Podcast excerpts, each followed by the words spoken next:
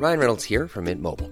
With the price of just about everything going up during inflation, we thought we'd bring our prices down. So to help us, we brought in a reverse auctioneer, which is apparently a thing. Mint Mobile unlimited premium wireless. Ready to get 30, 30, bit to get 30, bit to get 20, 20, 20, bit to get 20, 20, bit to get 15, 15, 15, 15 just 15 bucks a month. So, Give it a try at mintmobile.com slash switch. $45 upfront for three months plus taxes and fees. Promo for new customers for limited time. Unlimited more than 40 gigabytes per month. Slows. Full terms at mintmobile.com. Inicia las noticias de la tarde con Jesús Martín Mendoza en Heraldo Radio.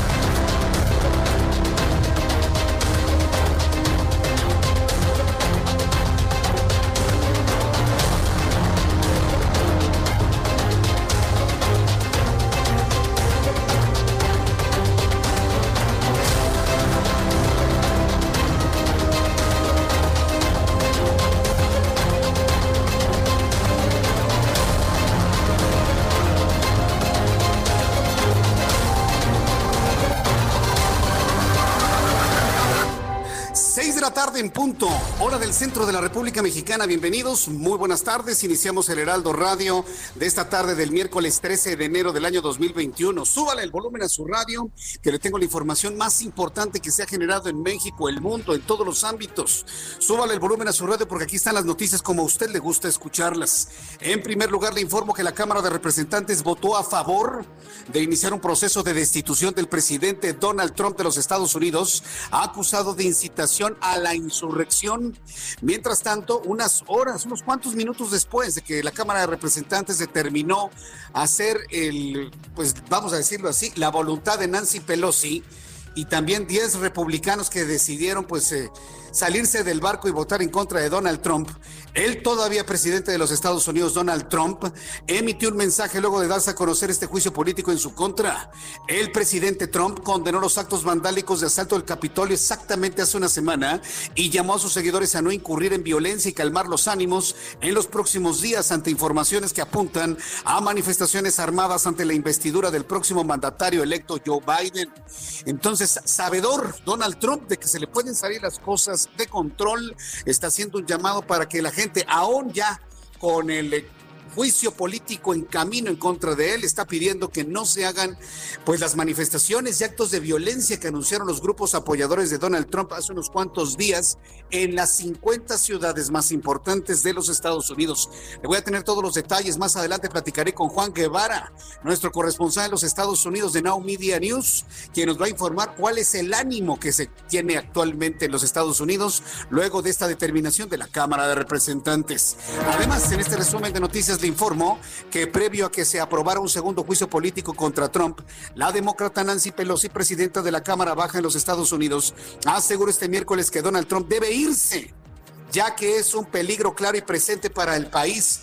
Bueno, pues está Nancy Pelosi desatada. Nancy Pelosi odia a Donald Trump. Que alguien le diga a la señora que si odia a quien sea, la cosa se le va a voltear odia a Donald Trump, lo detesta por las formas en las que Donald Trump se ha referido a ella. Este asunto es más personal que un asunto de país, así se la pongo, ¿eh? Es un asunto personal de Nancy Pelosi contra Donald Trump. Pero pues todo parece indicar que Donald Trump va a terminar su periodo el próximo, dentro de una semana exactamente, el próximo 20 de enero. Le voy a tener todos los detalles de esto y las declaraciones de una furibunda Nancy Pelosi que ya busca una venganza personal más allá de otra cosa. Y también informo ya en noticias del COVID que la nueva variante de COVID-19 identificada en el Reino Unido no nada más está en México o en Estados Unidos, ya está en 50 países del planeta.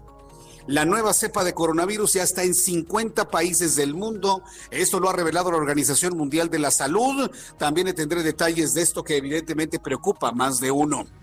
Le informo también que el secretario de la Defensa Nacional, Luis Crescencio Sandoval, dijo hoy que este martes, que ayer martes concluyó el traslado de las dosis a 828 de los 879 hospitales COVID que hay en toda la República Mexicana, es decir, el 94% del total programado. Entonces, bueno, las vacunas que han llegado de manera importante a nuestro país sigue siendo una baja cantidad para el número de habitantes que somos, pero de la primera cajita de muestras que nos enviaron hasta las eh, casi medio millón que llegaron ayer. Pues bueno, ahí está ya la información que da la Secretaría de la Defensa Nacional en cuanto a la distribución de las mismas. Además, le voy a informar que Marcelo Ebrard, secretario de Relaciones Exteriores, informó este miércoles que de acuerdo al Tratado México, Estados Unidos y Canadá, el Tratado de Libre Comercio de Norteamérica, el país estadounidense tiene la obligación de garantizar que los trabajadores migrantes de nuestro país sean vacunados contra el COVID-19. Hoy le lanza este obús, o mejor dicho, este buscapiés, porque en realidad no es un obús, es un buscapiés, que Marcelo Ebrard le está aventando a Joe Biden, ya no a Donald Trump, ¿eh? a Joe Biden, sobre todo como primer asunto para poder tentar la relación México-Estados Unidos en materia migrante entre dos gobiernos que no se llevan, ¿eh? si alguien pensaba, si alguien pensaba que Joe Biden es como Morena, es como la izquierda de Morena, no sean ingenuos, señores, no sean ingenuos. Digo, tiene mejores cosas Joe Biden en cuanto al trato y sus relaciones tanto al interior como al exterior. Pero de ahí a pensar que es como Maduro, que es como Fidel Castro, como Díaz Canel, como Andrés Manuel López Obrador, como Pedro Sánchez en España, si alguien piensa que Joe Biden es más o menos de esa línea, pues yo no les digo que no sean ingenuos, nada más que no sean ingenuos. Y para muestra, mírelo el buscapiés que le manda Marcelo Ebrard tiene que vacunar a los mexicanos, la nueva administración de los Estados Unidos. Por supuesto, hasta este momento no hay respuesta del otro lado del río Bravo. Mientras tanto, este jueves estaba programada la audiencia final del exgobernador de Chihuahua, César Duarte, en Miami, Estados Unidos. Sin embargo, de último momento fue cancelada sin que se conozcan los motivos de la cancelación. También le informo que exactamente una semana después de perdonarle un crédito fiscal de 9 millones de pesos, la justicia federal anuló hoy un oficio del Servicio de Administración Tributaria que determinó un crédito fiscal de 16 millones de pesos a Elbester Gordillo, correspondiente al año 2020, cuando la mujer era todavía presidenta vitalicia del Sindicato Nacional de Trabajadores de la Educación. A ver, Chairos. Digo, si hay un Chairo minuto, pues también puedo referir como Chairos a los otros, ¿no? Sí, para que luego no me digan que, ay, no, no, no digas Chairo, Jesús Martín. ¿Cómo no? Si hasta un Chairo minuto tenemos. A ver, Chairos, ¿cómo van a defender que López Obrador haya perdonado al Bester Gordillo? A ver, que me hable un Chairo y me escriba, que me explique. ¿O qué? Ahora me van a decir que la señora Elvester Gordillo es un ejemplo de, de, blancura y de transparencia y de buen hacer en el sindicato. Que vengan los chairos y me expliquen ¿Cómo se explica, cómo se entiende que este perdón que le hace el gobierno de López Obrador a Elvester Gordillo? O que vengan y que me expliquen cómo es que le dan casi 100 millones de pesos al hermano del presidente para su estadio de béisbol. Entre algunas cosas, ¿no? o que simple y sencillamente la Fiscalía General de la República se haya determinado incompetente para revisar las denuncias por violación sexual que obran en contra de Salgado Macedonio, allá en Guerrero, candidato brillante y flamante candidato de Morena el gobierno de Guerrero. Tres asuntos. Chairos, que no se les caiga el internet. Aquí los voy a estar esperando para que me expliquen eso, porque a lo mejor hay algo que no entendemos. A lo mejor siempre hemos estado equivocados y, y Salgado Macedonio es, es un prócer de la política del sur de la República Mexicana y el Bester Gordillo es la mejor educadora que tenemos en el mundo. Y pues Don Pío pues que, pues es, como su nombre lo indica, el, hombre más piadoso del país. A lo mejor eso no lo he entendido. Por eso le invito a los chairos a que me expliquen esto. Le perdonaron las multas fiscales al Bester Gordillo. Yo me pregunto cómo va ahora el presidente López Obrador a pedir a los empresarios que paguen impuestos cuando se los perdona el Bester Gordillo. Así de claro hay que plantearlo y usted tiene que evaluarlo para el proceso electoral de este año. Así de claro hay que decirlo, así de clarito. Evalúa usted este tipo de decisiones. Además, en otros asuntos, aquí en este resumen de noticias le adelanto que la directora general del Sistema de Transporte Colectivo Metro Florencia Serranía informó que en coordinación con los trabajadores y la Comisión Federal de Electricidad se concluyó la instalación de la plataforma con 28 interruptores de alta tensión y se encuentran en proceso de montaje. El avance de los trabajos para reanudar el servicio de la línea 1, 2 y 3 del metro dañadas después del incendio lleva un 30%. Y en algunos videos que se han conocido en las redes sociales es verdaderamente doloroso ver cómo quedó el mando central, el cerebro del metro totalmente calcinado. En otras noticias le informo que el caso Billy Álvarez sigue dando de qué hablar, ya que a pesar de su salida de la directiva del Cruz Azul, el expresidente de la máquina continúa prófugo y ahora se ha destapado un supuesto desvío millonario que realizó durante su gestión. Roberto Saint Germain en la información deportiva nos va a tener todos los detalles más adelante aquí en el Heraldo Radio. Vamos a escuchar información de los estados con nuestros compañeros corresponsales y arrancamos con Mayeri Mariscal, nuestra corresponsal en Guadalajara, Jalisco. Adelante Mayeri, te escuchamos. Muy buenas tardes.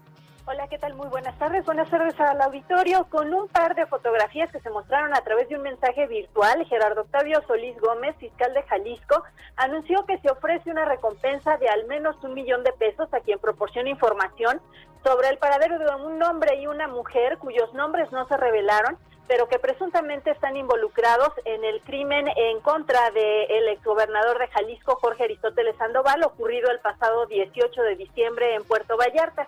Las imágenes que se presentaron se aprecia en ambos, eh, ambos en diferentes momentos al interior del bar Distrito 5, en donde ocurrió este crimen, y dijo que, bueno, esta cantidad de un millón de pesos podría incrementarse eh, de acuerdo con la calidad de la información que se proporcione para localizar a estas dos personas.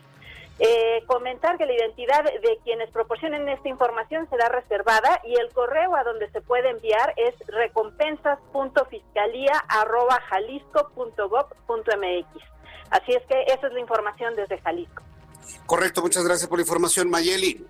Excelente tarde. Vamos desde Guadalajara, Jalisco, hasta el Estado de México. Pablo Cruz, nuestro corresponsal, nos informa lo que ha dado a conocer el gobierno de Catepec. Adelante, eh, Pablo Cruz. Jesús Martín, buena tarde.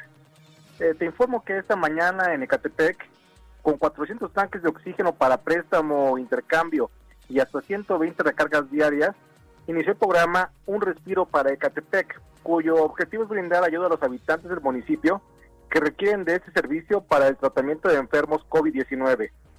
Con, con esto, Ecatepec se convierte en uno de los primeros municipios mexiquenses en prestar, intercambiar y rellenar de manera, de manera gratuita tanques de oxígeno con dos módulos habilitados para operar las 24 horas del día, los 7 los siete días de la semana. El alcalde Fernando Vilch Contreras informó que los dos centros de abastecimiento para adquirir y distribuir dicho insumo están ubicados a partir de hoy en la avenida Adolfo López Mateos, esquina con Boulevard de los Aztecas en Ciudad Azteca, y uno más en el interior de la plaza comercial Patio de Ecatepec.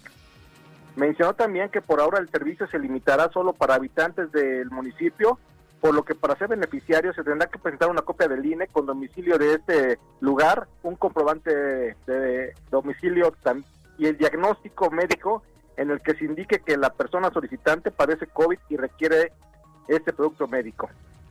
Finalmente, te comento que Perfecto, Jesús Martín, buena tarde. Sí, eh, eh, informaremos de esto un poco más adelante con detalle, estimado Pablo. Muchas gracias desde Catepec. Mucho. La información que ha dado a conocer el, el gobierno de Catepec pone en marcha la recarga y préstamo de tanques de oxígeno. Es que tenemos, fíjese, no nada más escasez de oxígeno, eh, platicando con algunos médicos generales que yo conozco, ya hay escasez de otros medicamentos que están asociados a un tratamiento temprano de COVID-19. Más adelante le voy a platicar qué medicamentos lamentablemente están escaseando. Saludo con mucho gusto a Alex Linares, nuestro corresponsal en el estado de Guerrero. Causan reacción a la vacuna anti-COVID dos trabajadores de salud en la entidad. ¿Qué, ¿Qué fue lo que ocurrió, Alex? Adelante, te escuchamos. Muy buenas tardes. Buenas tardes, Jesús Martín, te saludo y saludo con gusto al auditorio. En efecto, la tarde-noche de ayer llegaron al estado de Guerrero las vacunas anti-COVID. Cerca de 10.000 trabajadores de salud que se encuentran en la primera línea de defensa contra este virus serán vacunados en los próximos tres días. La Secretaría de Salud Guerrero informó que dos trabajadoras del sector salud sufrieron reacción al biológico luego de recibir la vacuna. En entrevista para Informativo Heraldo Acapulco, el titular de la Secretaría de Salud en el Estado, Carlos de la Peña Pintos, informó que las dos trabajadoras, después de recibir la aplicación, presentaron síntomas como dolor de cabeza, náuseas, vómitos ligeros, pero de manera inmediata fueron atendidas en el Hospital General de Acapulco. El secretario de Salud confirmó que sin mayor problema fueron dadas de alta y que seguirán atentos al desarrollo de la aplicación de la vacuna. Finalmente, Jesús Martín te informo que el doctor de la Peña invitó a la población a vacunarse una vez llegada la fecha en que les toque la aplicación pero que si alguien decide no hacerlo, esta decisión será respetable. Es la información que tengo desde Guerrero, Jesús Martín. Muchas gracias por esta información. Alex Linares, gusto en saludarte. Muy buenas tardes. Buenas tardes.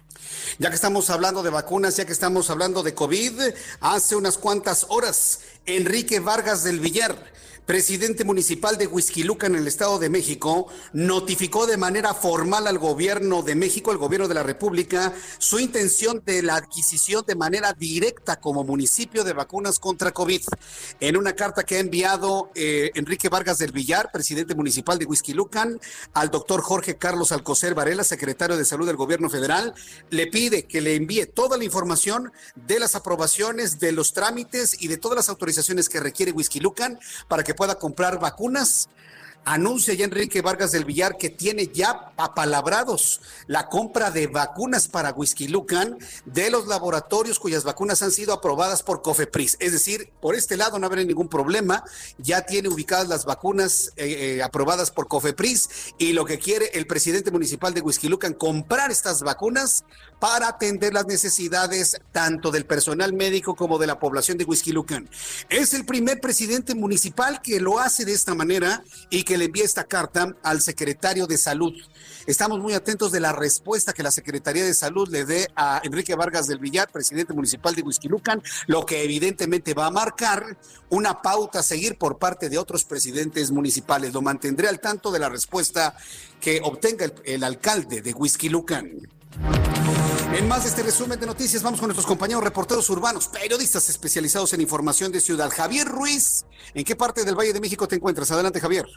Buenas tardes, Jesús Martín. En la zona centro de la Ciudad de México, hace unos momentos recorrimos parte de la avenida Fray Servando Teresa de Mier, donde el avance ya es complicado, al menos para quien se desplaza del eje central Lázaro Cárdenas, y esto en dirección hacia el mercado de Sonora, justamente el rezago para cruzar el eje 1 Oriente y para continuar a la avenida Congreso de la Unión. En lo que corresponde a la calzada San Antonio Abad, también ya con algunos contratiempos, restamos a partir de Lucas Alamán, más adelante llegando al eje 3 sur y al entronque con el viaducto Miguel Alemán es donde tenemos el mayor eh, contratiempo. El sentido opuesto de la calzada San Antonio Abad en general el avance es bastante aceptable, solo hay que moderar la velocidad y finalmente la avenida Congreso de la Unión para esta hora encontraremos ya circulación favorable en ambos bloques de carriles, al menos de Fray Teresa de Mier, y esto en dirección hacia la zona del eje, del eje 1 o 2 norte, incluso para continuar el circuito interior.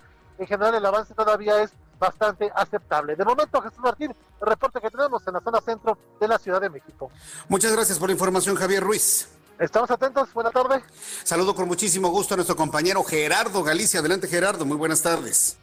Excelente tarde, Jesús Martín. saludo con muchísimo gusto desde el circuito bicentenario. Tenemos bastantes eh, complicaciones para nuestros amigos que dejan atrás el eje 3 sur y se dirigen hacia el aeropuerto internacional de la Ciudad de México. Hay que recordar que tenemos obras por este motivo. El circuito interior queda completamente cerrado. Todos los automovilistas deben utilizar forzosamente el viaducto. Luego pueden eh, dar vuelta en U y nuevamente incorporarse al circuito interior. O bien, si lo prefieren, utilizar el puente que lleva a la terminal número 2 del aeropuerto y luego incorporarse al eje 1 norte. De esta manera también evitan la zona de obras. Una situación un tanto complicada si van a utilizar este tramo del circuito interior. Hay que con algunos minutos de anticipación. El sentido opuesto presenta similares condiciones.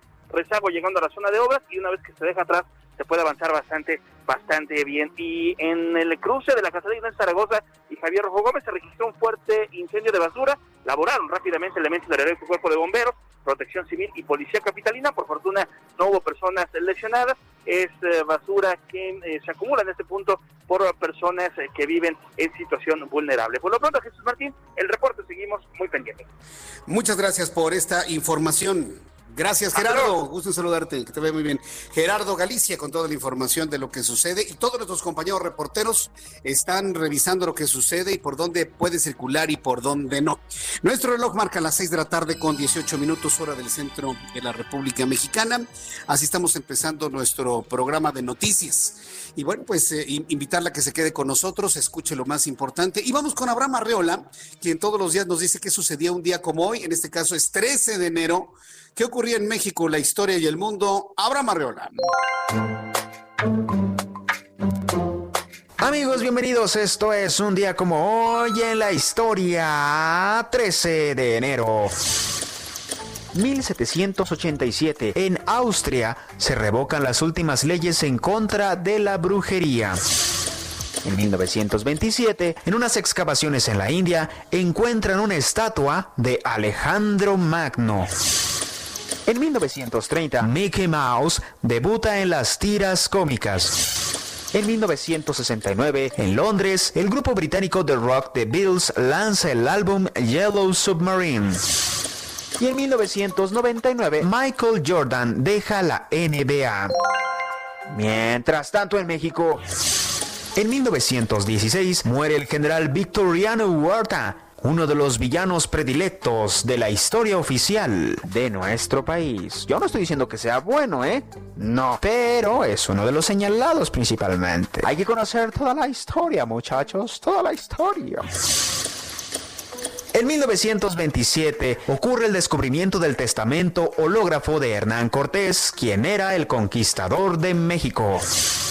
En 1974 muere Salvador Novo, destacado escritor que formó parte del grupo Los Contemporáneos y fue cronista de la Ciudad de México. Amigos, esto fue un día como hoy en la historia. Muchísimas gracias. Muchas gracias, Abraham. Me daba siempre mucho gusto escucharte. Y bueno, esto de las brujas estuvo bueno, sensacional. Muchas gracias, Abraham Arreola, que todos los días nos dice lo importante de cada fecha que estamos recordando. Bien, vamos a revisar las condiciones meteorológicas para las próximas horas. Súbale el volumen a su radio porque seguirá siendo frío. Mire, llegaron tanto como en los últimos días. Pero aquí en la capital de la República hemos pasado días de verdadero refrigerador, si usted me permite el término. Qué frío ha estado haciendo. ¿eh? Y esto es debido a los, a los sistemas eh, fríos y frontales que han, han transitado por el país, el Frente Frío número 25, el Frente Frío número 26. Dice el Servicio Meteorológico Nacional que durante esta noche y madrugada prevalecerá el evento de norte en el litoral del Golfo de México, Istmo y Golfo de Tehuantepec. Esta noche y madrugada el sistema frontal número 26 va a recorrer la península de Yucatán, ocasionando lluvias puntuales muy fuertes en Campeche, en Yucatán y Quintana Roo, con posible formación de trombas frente a la costa norte de Quintana Roo. La masa de asociado eh, al frente mantendrá ambiente frío con heladas en México y con temperaturas mínimas que irán desde los 10 bajo cero hasta los 15 bajo cero. De entre mínimas de, este, de entre 10 y 15 bajo cero en sierras de Chihuahua, Durango, nieblas en el oriente y sureste mexicano, además de evento de norte con rachas de 70-80 kilómetros por hora en el istmo de Tehuantepec, viento hasta de 70 kilómetros en el sur de Veracruz. El Servicio Meteorológico Nacional habla de la presencia de un canal de baja presión sobre el sureste del país que incrementará el potencial de lluvias puntuales muy fuertes en Veracruz, en Chiapas, en Tabasco, así como fuertes en Oaxaca. Ya con estos elementos atmosféricos le voy a conocer el pronóstico del tiempo para las siguientes ciudades. Amigos, que nos escuchan en Acapulco, Guerrero. Qué gusto saludarlos. Hoy estuvo nubladito y también mañana estará nublado sobre todo durante la tarde. La temperatura en este momento en Acapulco, amigos que nos escuchan en el 92.1 de FM, muchos saludos desde la capital del país, desde el centro del país. La temperatura mínima estará en 23 y la máxima en 29 allá en Acapulco, Guerrero. Saludos. Eh, también quiero informar a nuestros amigos que nos escuchan en la ciudad de León, Guanajuato. Temperatura mínima 6 grados, máxima 23. En este momento hay 19, bastante nublado hoy, mañana y también pasado mañana. Amigos de Guadalajara, Jalisco, también nublado el día de hoy, mañana también, con probabilidad de lluvia en la noche, empezando las primeras horas de la noche. En este momento 19 grados en Guadalajara, mínima 6, máxima 25. En Monterrey, Nuevo León, sigue el frío. En este momento temperatura 17 grados, mínima 8 para mañana, máxima 27. En Tijuana, mínima 13, máxima 28. En este momento 20 grados allá en la ciudad de Tijuana. Y aquí en la capital de la República, el termómetro en este momento marca 19 grados en promedio en toda la capital del país. La mínima mañana al amanecer, abríguese porque nos va a hacer mucho frío, 9 grados la mínima y la máxima 23 grados Celsius.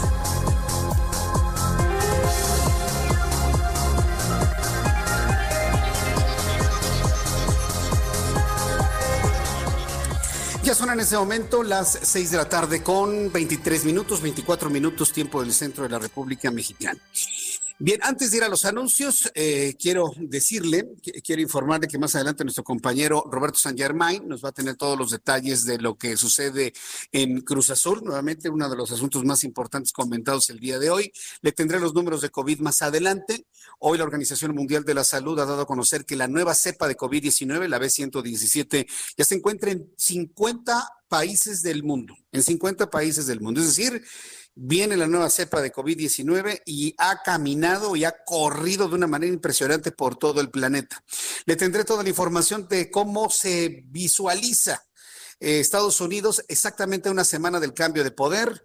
Nancy Pelosi, ya como un asunto más personal legislativo, pues insiste en quitarle el poder a Donald Trump antes de la próxima semana. Hoy se aprobó finalmente el juicio político. Donald Trump se desmarca completamente de las acciones realizadas la semana pasada y le está pidiendo a la gente que no se presente violentamente en ninguna ciudad y no haga ningún tipo de protesta. ¿Le harán caso?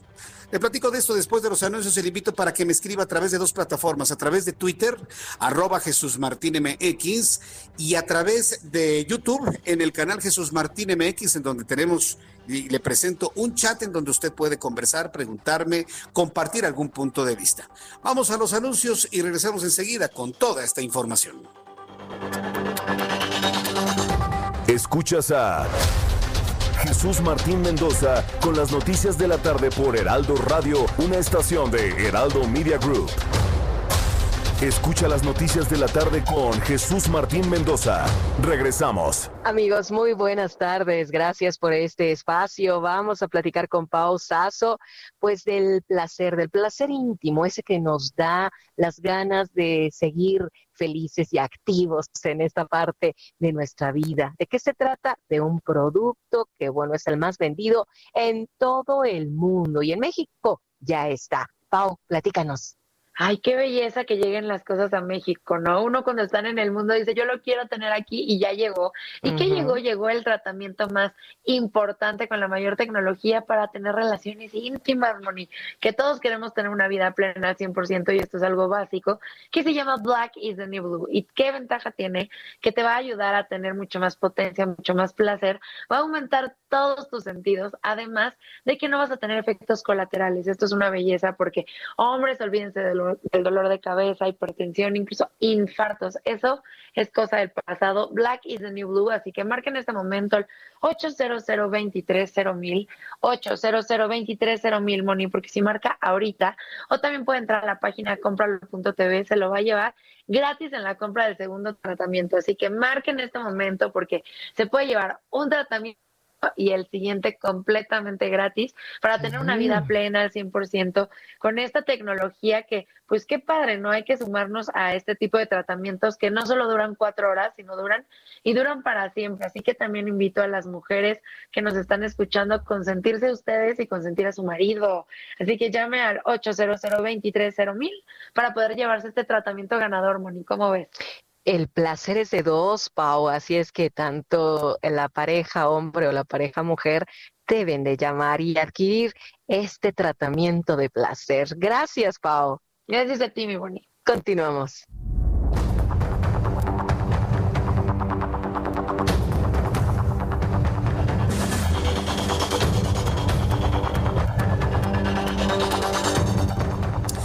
Ya son en este momento las eh, seis 6 de la tarde con 32 minutos, hora del centro de la República Mexicana.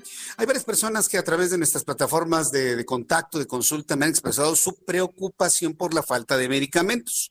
En un ratito vamos a conversar sobre esto y algunos comentarios que me han estado llegando de personas que ya no encuentran, por ejemplo, medicamentos eh, para controlar la presión arterial alta.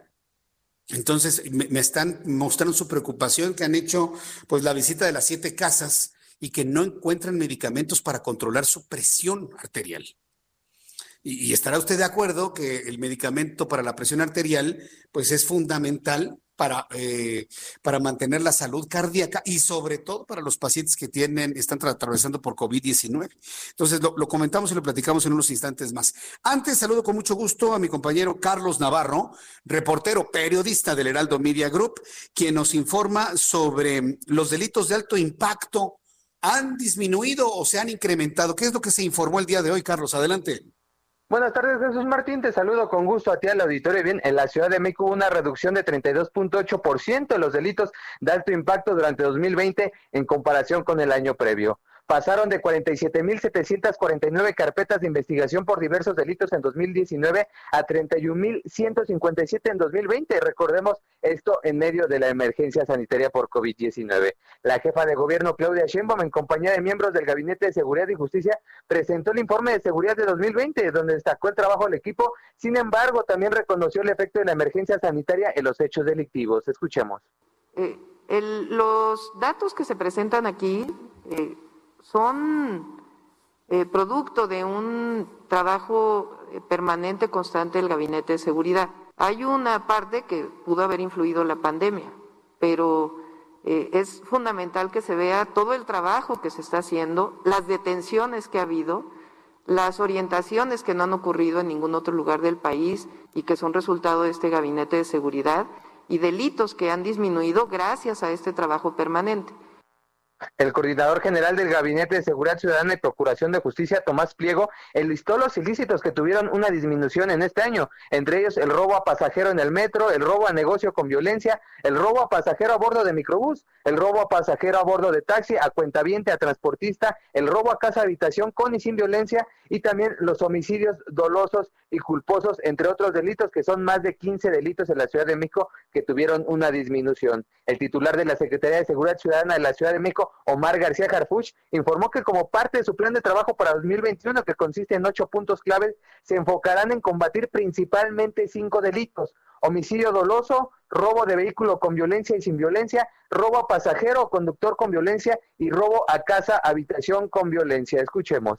Esto no quiere decir que vayamos a dejar la atención de otros delitos. Tenemos otro delito que no está aquí, eh, mencionado, pero que continúan los operativos o varios delitos que continuarán los operativos que han tenido buenos resultados, como es el robo a transporte público, que no deja de ser una prioridad para el gobierno de la Ciudad de México, pero son operativos que han dado resultados, que dieron resultados en el 2020 y que continuarán. De igual manera, robo a cuentaviente o varios delitos más.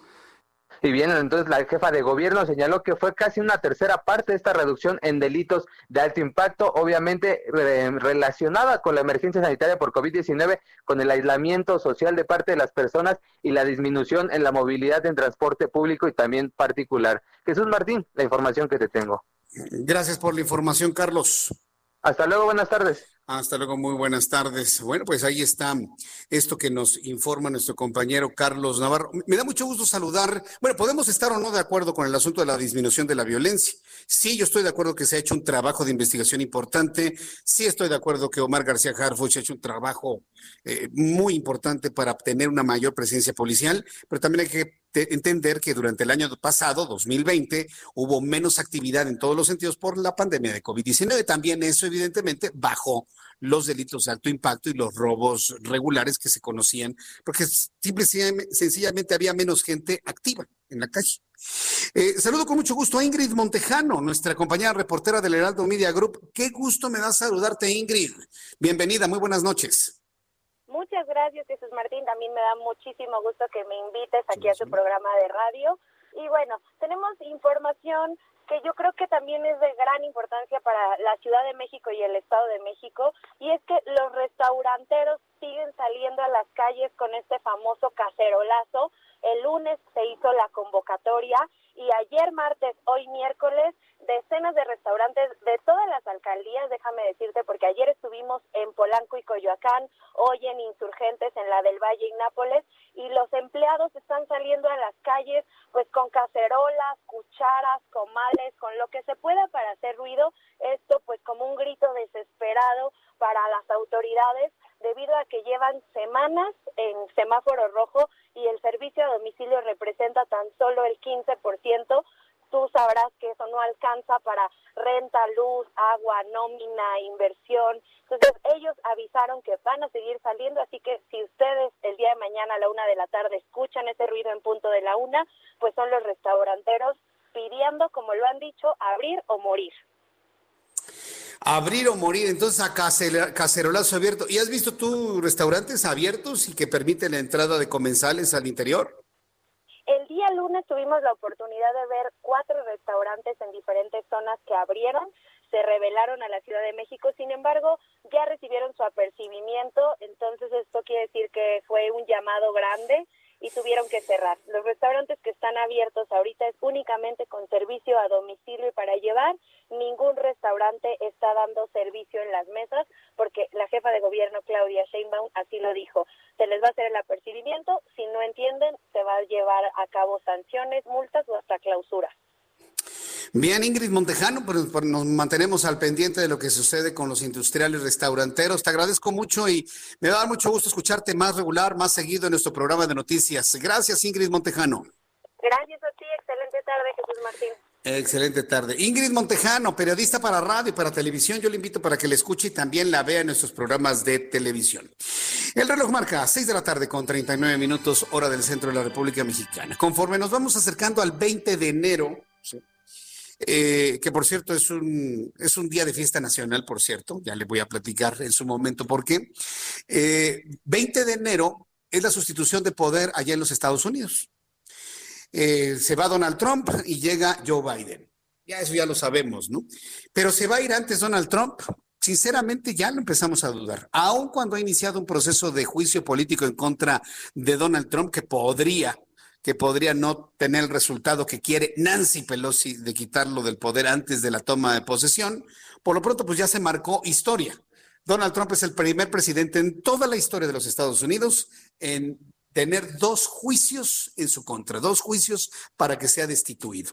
Ningún presidente de los Estados Unidos ha sido destituido. Nixon renunció antes de que lo destituyeran, pero ninguno ha sido destituido. ¿Será esta la primera vez que sea destituido en un segundo juicio? Sea como sea, Donald Trump ya pasó a las páginas de la historia. Como decía aquel, hay sido como hay sido. pues ya, ya saben, ¿no? Cómo son estas cosas, ¿no? Entonces la Cámara de Representantes de los Estados Unidos aprobó este miércoles iniciar un proceso de juicio en contra de Donald Trump. Juan Guevara, nuestro corresponsal en los Estados Unidos desde la ciudad de Houston, nos informa. Adelante, Juan, bienvenido. Mi querido Jesús Martín, eh, saludos, saludos a nuestro auditorio en el Heraldo Media Group. Bueno, déjenme decirles que así es. Empezó el drama a eso de las 9.15 de la mañana, hora del eh, centro de México, en donde, bueno, los diputados se juntaron y empezaron, y tuvieron dos votos, dos votos, uno para votar, que iban a votar, y luego el segundo fue para votar. Eh, entonces, a eso de las cinco y media de la tarde del ah, día de hoy, Donald Trump se convirtió en el segundo, en el primer presidente que es enjuiciado de manera eh, política dos veces. ¿Qué es lo que va a pasar? Lo platicábamos el día de ayer. Nancy Pelosi está que se la esquema por removerlo del cargo, ¿de acuerdo? Y entonces lo que está sucediendo en este momento es que ya se hicieron los cargos contra Donald Trump, que fue incitación a la insurrección, que es un cargo pues prácticamente equivalente a la traición a la patria, ¿no? O sea, es, gravísimo lo que hizo.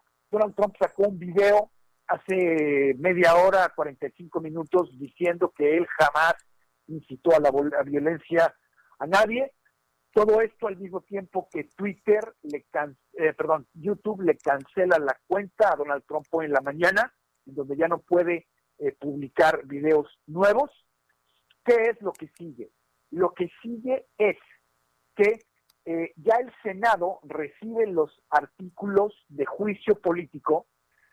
No se sabe si el Senado los va a procesar de manera inmediata o le van a dar tiempo a Joe Biden a que eh, coloque el gabinete. Eso es lo que estamos esperando. Es decir, Joe Biden necesita ratificar a su gabinete que no le metan al, eh, problemas en el tema en el Senado, que no esté el Senado ocupado debatiendo un juicio político, que dejen meter a su gabinete, que es lo que está peleando Joe Biden, y entonces, después de eso, sigan contra Donald Trump. ¿Qué es lo que esperamos que suceda? A Donald Trump se le acaba de complicar de una manera considerable el mapa político. Uno, tenemos información de fuentes en donde se le va a meter cargos criminales a principios de febrero. Él termina el, el, 20 de enero. Para febrero, los primeros días de febrero, espera eh, varios, um, varias uh, instancias del, del, uh, del, Departamento de Justicia írsele con cargos criminales, no solamente por el tema del Capitolio, sino temas de evasión de impuestos.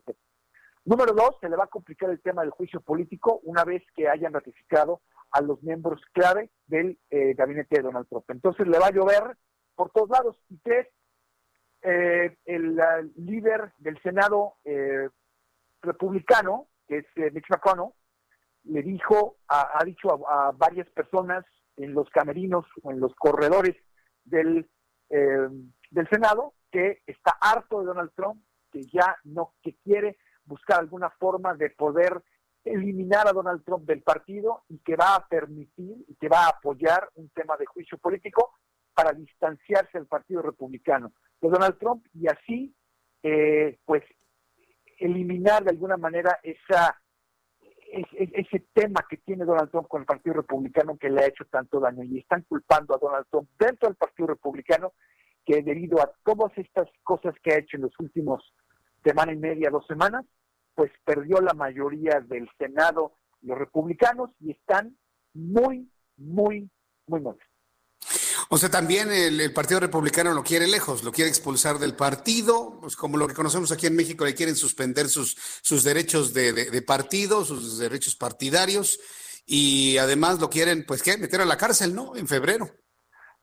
Lo quieren meter a la cárcel y lo quieren de lejitos. Es como, ya sabes, ¿no? Es, es como, eh, es como nadie quiere ser amigo de Trump en este momento, nadie quiere estar este, eh, asociado con Trump, eh, y la verdad de las cosas es que sí le hizo muchísimo daño Donald Trump al Partido Republicano y por eso lo necesitan lo más lejos posible. Oye, Juan, eh, fíjate que ahora que mencionas esto y cómo se le han complicado las cosas a Donald Trump en las últimas horas, desde hace algunos días algunas personas que nos escuchan, nos ven a esta hora de la tarde, me han preguntado si Donald Trump va a irse de los Estados Unidos y va a buscar asilo en otra parte del mundo. Inclusive alguien me decía que Andrés Manuel López Obrador podría darle asilo en México. ¿Tú crees que eso sea posible? ¿Tú crees que Donald Trump se vaya de los Estados Unidos y busque asilo en otro lado? Lo dudo mucho en México, pero ¿tú crees que eso llegase a ocurrir?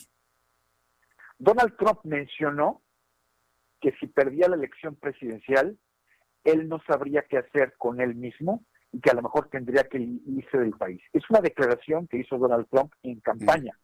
¿Sí? Entonces, ahora, de que México le dé asilo político, yo creo que sería un movimiento eh, bastante poco inteligente de la diplomacia mexicana. Ahora, son cuadernos, son este, Donald Trump y, Andrés López Obrador son cuatachos, ¿eh? Son, cuadernos, sí.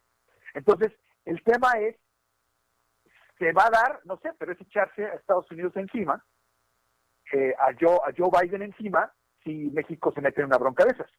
Yo creo que, yo, eh, a ver, estamos especulando, pero de que la posibilidad existe, claro que existe. Yo creo que existe porque Donald Trump lo mencionó. De que se pueda ir a México, eso lo dudaría con la información que tenemos en este momento. Sin embargo, yo pienso que el Departamento de Justicia no se va, no, no se va a quedar callado si va a presentar cargos criminales contra Donald, Trump y compañía. A donde se vaya lo van a buscar y lo van a buscar hasta que lo puedan encontrar, como lo están haciendo con Assange y están haciendo toda la gente que... O sea, el Departamento de Justicia, porque te vas, no deja de pelear. Sigue y sigue y sigue hasta que te lleva la justicia. Entonces, el país que se enfrente a eso va a tener un problema grave. Pues no nos resta más que esperar los efectos del discurso de Donald Trump a, los violentos, ¿no? Porque bueno, finalmente le está pidiendo a, la gente que se reveló hace una semana que no haga ningún acto de violencia la próxima semana. ¿Tú crees que le hagan caso? Porque el asunto se le salió de control a Donald Trump, eso es, eso es clarísimo, Juan. No, no, no, no, no, no, no creo que le vayan a hacer caso. Yo creo que ya hay, ya hay reportes del FBI que han salido a la luz en donde están pidiéndole a estos, a esta gente que se metió al Capitolio a juntarse el día 20 para poder no permitir la toma de protesta de, Joe Biden. Es decir, esto, eh, lo, que Donald Trump desató, puso en movimiento, no se va a aplacar tan fácil. Por eso es que el Departamento de Justicia el día de ayer está haciendo arrestos y está haciendo arrestos fuertes. Porque además hoy salió a la luz pública que varios diputados o senadores republicanos ayudaron a este tipo de, individuos a meterse al Capitolio y ayudaron a coordinar varias de las cosas. Inclusive, el día de ayer nos enteramos que un policía de Houston, ¿sí? que, que, estaba en la policía de Houston que le reportaba al chief Art Acevedo, quien lo íbamos a entrevistar esta misma semana, pues fue parte de la gente que irrumpió en el Capitolio y obviamente a la policía de Houston se le fue encima, lo suspendió y tiene cargos criminales muy serios. Entonces, la verdad de las cosas es que va a haber manifestaciones, sí, las ciudades están en alerta, sí, a Donald Trump se le acaba de complicar las cosas complicadísimas. Es más, Rusia dijo que no lo quiere. Así nomás uh, No, pues ya con, eso, ya su, su, su amigo. Que ya, sí, sí, ya. Su amigo Putin no lo quiere, no, pues ya. Sí. Ya con eso tienes. ¿Con qué cosa trata? Oye, finalmente, Juan, ¿viste la fotografía esta del interior del Capitolio con toda la Guardia Nacional ya desde el día pues de hoy, eh, tomando pasillos, áreas amplias, en una escena verdaderamente impresionante, histórica completamente? ¿Qué opinas de esa imagen que le da la vuelta al mundo, Juan? Yo opino que es una vergüenza que tengamos que llegar como país a esto. Es decir, eh, Donald Trump ha hecho de este país el hazme reír, pero sabes, ¿sabes una cosa? Jesús Martín, nos ponen en riesgo, y nos ponen en riesgo a los que vivimos aquí. Porque este país sí tiene ataques terroristas. Este país, a mí me tocó vivir el 9-11, lo vi de cerca y te puedo decir que es una cosa que no le deseamos a ningún país del mundo.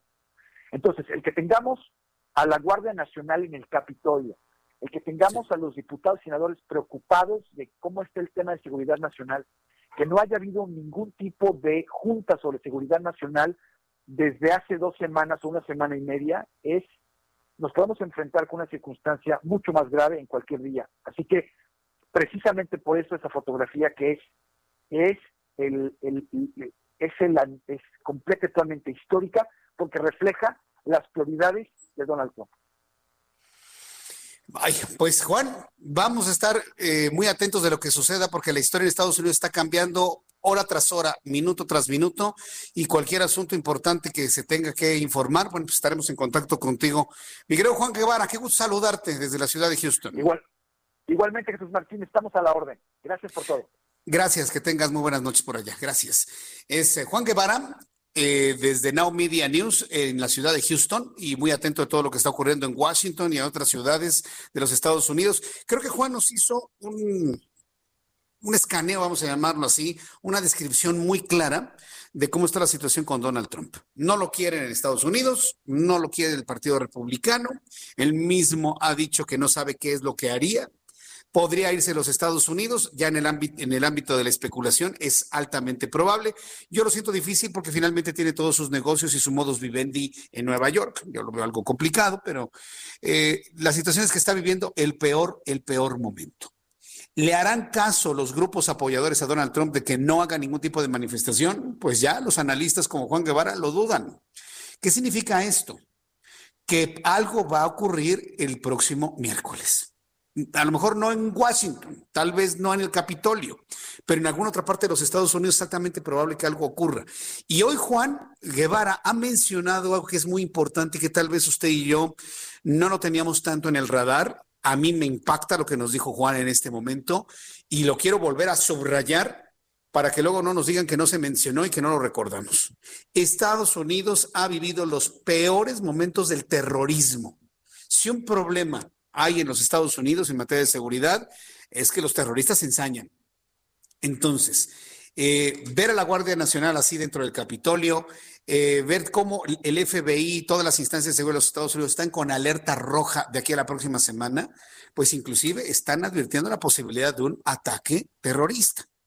No lo habíamos visualizado, no se trata de exagerar, es un elemento que también está en las posibilidades, pues ni siquiera del próximo miércoles, ¿eh? Sino a partir de este momento que le estoy diciendo y hasta el próximo miércoles, cualquiera de estos días. Por lo tanto, hay que estar muy atentos de lo que esté sucediendo por allá. Y yo le invito para que esté muy pendiente de los servicios informativos del Heraldo Radio, que siempre le estaremos informando puntualmente en el momento que ocurra algo que sea digno de informarse desde el punto de vista noticioso. Bien, cuando ya el reloj marca en estos momentos las seis de la tarde con 52 minutos hora del centro de la República Mexicana y redondeando el tema de Donald Trump, usted debe saber que el delito por el cual se le va a hacer el juicio político a Donald Trump es por incitación a la insurrección. Y, y aquí fíjese, yo creo que Donald Trump debe tener buenos abogados. No se puede hablar de una insurrección en contra de alguien que no ha tomado el poder. Pero bueno, incitación a la insurrección por su rol en el asalto al Capitolio que llevaron a cabo los partidarios. La votación se resolvió con 232 votos a favor, 197 en contra, cuando el límite para aprobar el juicio político era de 217. Al voto favorable de los demócratas de la Cámara de Representantes, la mayoría de la Cámara Baja estadounidense, se unieron varios legisladores republicanos. Destacó John Katko, Liz Cheney y Jamie Herrera. Eh, Nancy Pelosi, la presidenta de la, de la Cámara de Representantes de la Cámara Baja, Nancy Pelosi, aseguró este miércoles que Donald Trump debe irse, ya que es un peligro claro y presente. Es un peligro para Estados Unidos. ¿Le recuerda eso a alguien? El debate, en el debate previo a la votación de un nuevo juicio político contra el mandatario acusado de la incitación a la insurrección, sabemos que el presidente incitó esta insurrección y esta rebelión armada contra nuestro país. Debe irse. Es un peligro claro y presente para la nación que todos amamos. Estuvo, sostuvo Pelosi en el pleno de la Cámara Baja. Mire, está bien que estén pidiendo la institución de Donald Trump por el peligro que implica. Está bien lo que están haciendo los demócratas y algunos republicanos. Pero yo cuando leo a Nancy Pelosi, da un tufo a venganza personal. Y eso tira por tierra toda la intención demócrata que tiene este proceso. Lo tira por tierra porque ya es un asunto de carácter personal de la señora Pelosi. También hay que señalarlo, como finalmente es. Vamos a ir a los anuncios. De al regreso le tengo un resumen con las noticias más importantes, actualización de los números de COVID-19. No se los vaya a perder, se los voy a tener al ratito. Nuestros compañeros reporteros urbanos con toda la información. Le invito para que me escriba a través de Twitter, arroba Jesús Martín MX y en YouTube. Jesús Martín MX. Escuchas a Jesús Martín Mendoza con las noticias de la tarde por Heraldo Radio, una estación de Heraldo Media Group.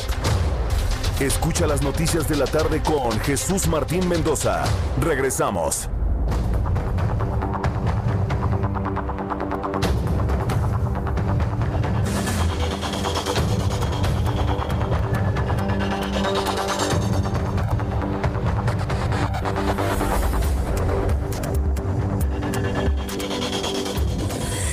Ya son las 7 en punto, 19 horas en punto, hora del centro de la República Mexicana. Le presento un resumen con las noticias más importantes aquí en el Heraldo Radio.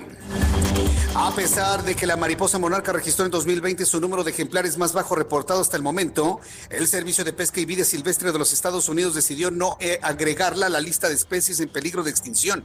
Y no será hasta 2024 cuando se revise el estatus de la mariposa, así pueda ser incluida la lista de su protección.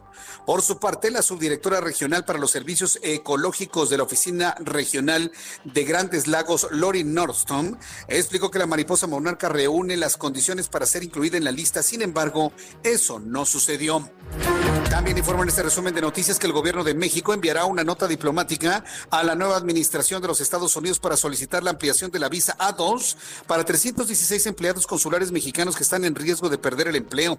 En conferencia de prensa, Roberto Velasco, director general para América del Norte de la Secretaría de Relaciones Exteriores, estimó que a principios del mes de febrero, cuando Joe Biden ya haya tomado posesión como presidente de los Estados Unidos, va a enviar este documento.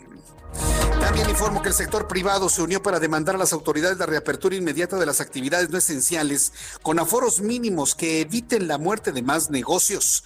A nombre de la iniciativa privada en entidad, la presidenta de la Cámara Nacional de la Industria de Restaurantes de Alimentos Condimentados, Olga Méndez Juárez, dijo que en esta ocasión también piden a las autoridades la exención del impuesto sobre la erogación por remuneraciones al trabajo personal del periodo de 2021. En más de este resumen de noticias, le informo aquí en el Heraldo Radio que Suiza reforzó este miércoles las medidas para hacer frente a las nuevas variantes de COVID-19 que se propagan por todo el país y cerrará las tiendas que venden suministros no esenciales a partir del lunes 18 de enero. Sin embargo, también flexibilizó las reglas para que las empresas afectadas por la pandemia soliciten ayuda estatal, lo que obligará al gobierno a pedir al Parlamento que recargue el último bote de 2.500 millones de francos suizos para casos difíciles. Estas son las noticias en resumen. Le invito para que siga con nosotros. De saluda Jesús Martín Mendoza.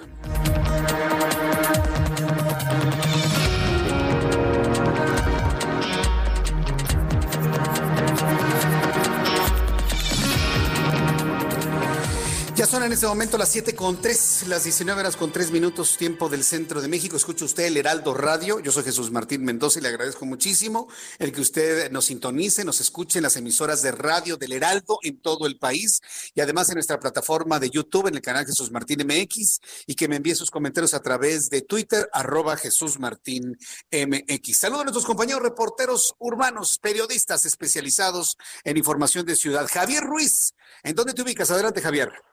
Buenas noches, Jesús Martín. Ya sobre el paseo de la reforma, donde tenemos ya complicaciones, al menos para quien transita de la zona de la columna del Ángel de la Independencia, y esto en dirección hacia el Auditorio Nacional. En sentido opuesto también con retardos, una vez que se llega al circuito interior y más adelante también llegando al entronque con la avenida de los insurgentes. En lo que corresponde a la calzada general Mariano Escobedo, ya también con asentamientos provocados por la operación de semáforos, al menos para quien se desplaza del paseo de la reforma, y esto en dirección hacia la avenida Presidente Mazarik o más adelante para continuar hacia la avenida Río San Joaquín. El sentido pues también rezago justamente al entronque con el paseo de la reforma y finalmente tenemos a la vista la avenida Los Insurgentes, que todavía con carga vehicular intensa, al menos para quien se desplaza de la avenida Chapultepec, y esto para llegar hacia el paseo de la reforma o más adelante para continuar a los ejes 1 y 2 norte. De momento, Jesús Martín, el reporte que tenemos. Muchas gracias por la información, Javier Ruiz. Estamos atentos, buenas noches. Hasta luego, muy buenas noches. Gerardo Galicia nos tiene más información. ¿Dónde te ubicas, Gerardo? En la zona sur de la capital, Jesús Martín, excelente noche y tenemos información para nuestros amigos que van a utilizar el eje 2 Oriente, la calzada de la vía en general. Se está avanzando bastante, bastante bien sobre esta vía. Si dejan atrás la zona del circuito bicentenario y se dirigen hacia el viaducto, si van a continuar sobre la Viga o sobre la avenida Congreso de la Unión, van a poderlo hacer sin mayor problema. Donde sí tendremos dificultades es en el eje 3 Oriente, una vez que se deja atrás la calzada Ermita Iztapalapa hacia la zona sur. El motivo, un choque, hay por lo menos dos personas lesionadas. Esto ocurre justo llegando a la calzada tasqueña y están laborando paramédicos. En este punto habrá que manejar con mucha precaución y el avance es complicado, toda vez que hay que recordar que tenemos reducción de carriles eh, por los carriles eh, confinados del Metrobús, así que hay que salir con tiempo. Si van a utilizar el eje 3 Oriente, el avance es complicado, dejando atrás la zona de Ermita Iztapalapa hacia la calzada tasqueña por el accidente. Y de momento, el reporte. Muchas gracias, Gerardo Galicia, por la información. Muy buenas noches. Hasta luego. Hasta luego, que te vaya muy bien. Israel Lorenzana, qué gusto saludarte, bienvenido, muy buenas noches. Jesús Martín, muchísimas gracias, el gusto es mío y nosotros tenemos información para nuestros amigos que se desplazan en el perímetro norte, para ser precisos, la alcaldía Gustavo Madero. Fíjate que han terminado ya de extinguir los bomberos un incendio que se registró sobre el camellón central del circuito interior a la altura del hospital de especialidades de la raza Jesús Martín. Se trataba de basura y algunas hojas y por supuesto también parte de unas palmeras que están en ese punto, hojarasca finalmente, la cual ya fue controlada por elementos del heroico cuerpo de bomberos. Generó por supuesto la movilización, algunos curiosos se acercaron porque bueno, pues se generó la humareda. Ya para estos momentos la circulación totalmente aceptable para nuestros amigos que vienen de la zona de, eh, eh, pues eh, aquí en el perímetro del centro histórico, me refiero a Marina Nacional, y con dirección hacia la zona de la raza, van a poder circular a buena velocidad. También Jesús Martín tuvimos movilización por parte de los servicios de emergencia, esto en la zona de Catepec, en el Estado de México. Y es que un autobús comenzó a incendiarse, esto muy cerca del puente de la 3030, la Avenida Revolución, en donde, bueno, pues también acudieron los bomberos, no hubo personas lesionadas, lo que sí, algunas crisis nerviosas y asentamientos para quien va con dirección hacia la zona de Ojo de Agua. Hay que utilizar como alternativa la vía Morelos para continuar a través de la carretera con dirección hacia Pachuca. Esto para nuestros amigos que se desplazan hacia el perímetro de Tecamac. Jesús Martín, la información que te tengo. Muchas gracias, Israel Lorenzana. Hasta luego. Hasta luego, que te vaya muy bien. Para las personas que nos acaban de sintonizar y sobre todo nuestros amigos que nos están sintonizando allá en Monterrey, Nuevo León. Hola amigos en Monterrey, qué gusto saludarlos a través del 90.1. Más adelante le voy a informar lo que hoy ha generado verdaderamente sorpresa e indignación. ¿eh? Eh, eh, una semana después de que le perdonaron un crédito fiscal de 9 millones de pesos a Elvester Gordillo, escuche usted esto, un tribunal federal, la justicia federal, federal y subrayo federal, para que luego no digan que, que, que, es una instancia local, no, la justicia federal le anuló hoy un oficio al SAT, a la instancia que nos cobra los impuestos a todos, que determinó un crédito fiscal de 16 millones de pesos a Elba Ester Gordillo, correspondiente al año 2010, cuando la mujer era todavía presidenta vitalicia del Sindicato Nacional de Trabajadores de la Educación. Le perdonaron nueve y hoy le perdonaron 16 millones de pesos de impuestos a Elba Ester Gordillo. La justicia federal, entiéndase, la justicia federal correspondiente al gobierno de Andrés Manuel López Obrador. Hasta este momento no hay un chairo que me haya escrito y me haya justificado esto. ¿Cómo se debe entender? ¿O cómo lo entienden ellos? No saben, están haciendo malabares, ¿no? Están haciendo maromas, ¿no? En este momento. Se subieron a un trapecio y están dando así vueltas y giros y giros en el trapecio para saber qué es lo que nos van a, nos van a contestar a todos, ¿sí? Entonces, aquí es donde los quiero ver muy activitos, ¿no? Aquí es donde los quiero ver muy, muy, muy activos. Pero en fin, bueno, en, asuntos que vale la pena que usted conozca, Fíjese que el día de hoy, Enrique Vargas del Villar, quien es presidente municipal de Huizquilucan, dio a conocer a través de su cuenta de Twitter que le envió una carta a Jorge Alcocer, al secretario de Salud. En esta carta que va enviada a Jorge Alcocer, el presidente municipal de Huizquilucan le escribe, le, escribe una, primera parte, se la describo. Por medio del presente me permito solicitar atentamente se informe si es necesario obtener autorizaciones y en su caso expidan autorizaciones necesarias a efecto de que el ayuntamiento de Huizquilucan, Estado de México, pueda, pueda adquirir vía compra en el mercado internacional o nacional a través de los laboratorios que se encuentren habilitados por el gobierno federal, a través de la secretaría que usted encabeza o COFEPRIS, la vacuna contra el SARS-CoV-2 para que personal especializado del ayuntamiento la aplique de manera gratuita a la población de Huizquiluca en Estado de México mediante los procedimientos de protocolos autorizados. Me permito informar que el ayuntamiento ha adquirido equipo de ultracongelación de vacunas necesarias para atender a la totalidad de la población objetivo residente en Huizquilucan el refrigerador garantiza temperaturas de 86 grados Celsius bajo cero para poder eh, y puede enviar supervisores a la brevedad. Lo anterior, así es que aplicará el protocolo que incluso necesita la vacuna Pfizer BioNTech, que requiere cuidados especiales y que se debe almacenar ultracongelada a 70 grados bajo cero para eh, descongelarla antes de ser aplicada a, eh, con los protocolos necesarios. Bueno, así va la carta de Enrique Vargas, donde dice, nada más que me diga qué es lo que necesito para comprarla, porque ya tengo todo. Y vaya, nos dejó así sorprendido. Ya tengo todo, hasta los refrigeradores. Ya tengo los hospitales, ya tengo el personal, ya tengo todo. Entonces díganme a, quién le digo, quién me autoriza para pues ya comprarla y poderla aplicar al personal médico de la población de Lucan. Primer presidente municipal que tiene ese interés en favor de sus gobernados. Y, y, esto seguramente va a generar ideas para otros presidentes municipales, sin duda alguna. Hasta el momento la Secretaría de Salud pues yo creo que no tiene ni idea de qué contestarle, ¿eh? Enrique Vargas. No, hasta el momento no ha contestado, no hay una reacción por parte de salud, pero en cuanto esta se dé, por supuesto, se la comentaré aquí en el Heraldo Radio. Bien, cuando nuestro reloj marca las 7 con 10, las 7 con 10 hora del centro de la República Mexicana, eh, le invito para que me escriba a través de mi cuenta de Twitter, arroba Jesús Martín MX, arroba Jesús Martín MX. Me da mucho gusto saludar al doctor José Narro exsecretario de Salud, exrector de la Universidad Nacional Autónoma de México y gran amigo de nuestro programa de noticias. Doctor Narro, qué gusto saludarlo, bienvenido, buenas noches. Un enorme privilegio, un gusto. Gracias por el comentario, por la presentación, pero para mí es siempre un gusto poder platicar por este medio. Eh, doctor Narro, gracias por tomar la llamada y bueno, pues lo he molestado para que nos comente, nos dé algún comentario, alguna opinión de cómo ha visto el, el, manejo de las vacunas conforme han ido llegando. Hay personas que, o mucho personal médico que dicen que no les llega, luego supimos de algunos que se metían a la fila, hubo un reclamo muy potente por parte de la autoridad de salud para que estas prácticas no se hicieran, pero parece que se siguen haciendo. Eh, llegar casi medio millón de dosis ayer a nuestro país. ¿Usted cómo ha visto el manejo de las, de las vacunas? Y ahora que hay gobernadores y presidentes municipales que están pidiendo comprarla de manera particular para poderla eh, eh, aplicar dentro de sus municipios. ¿Qué opina usted de esto, doctor Narro? A ver, lo, lo que yo quisiera pensar, Jesús, y quisiera decir e invocar, es que yo deseo que este sea un eh, proceso, una vacunación que se comporte eh, como normalmente en el caso de la salud pasan las cosas, que no se politice y mm. que por supuesto menos tengamos expresiones de aprovechamiento indebido de parte de algunos sectores. Uno. Dos, hace falta información. Es que nos dicen una cosa y después nos dicen otra.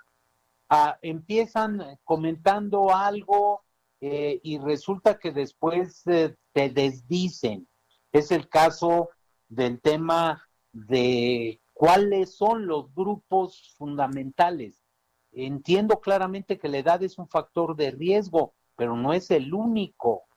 Y entiendo con toda claridad que en el caso de México no obedece a la misma situación que ha pasado, por ejemplo, en Europa.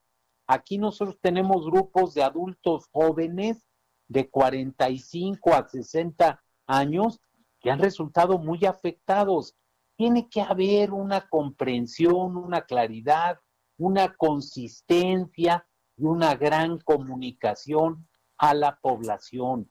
Y se deben despejar, Jesús, cualquier sospecha de aprovechamiento político electoral de un proceso que es extraordinariamente delicado y sensible, que si ya nos ha generado más de ciento, muchas más, de 135 mil defunciones oficialmente reconocidas, no queremos que tampoco pasen estas cosas que son verdaderamente eh, reprobables. Ahora, eh, tiene usted mucha razón de que el asunto no debe politizarse, pero pues cuando el presidente habla de que las vacunas se van a distribuir en los 10 mil puntos de, del Banco del Bienestar, pues, pues este, muchos están ya interpretando que va a ser pues vacuna contra voto, ¿no? ¿Cómo lo ve, doctor? Pues sí, y es, a ver, con toda franqueza, eso es lo que no está bien. Si nosotros hemos vacunado hace unos meses, como país quiero decir, hace dos meses, tres meses, en octubre empezó la vacunación contra la influenza.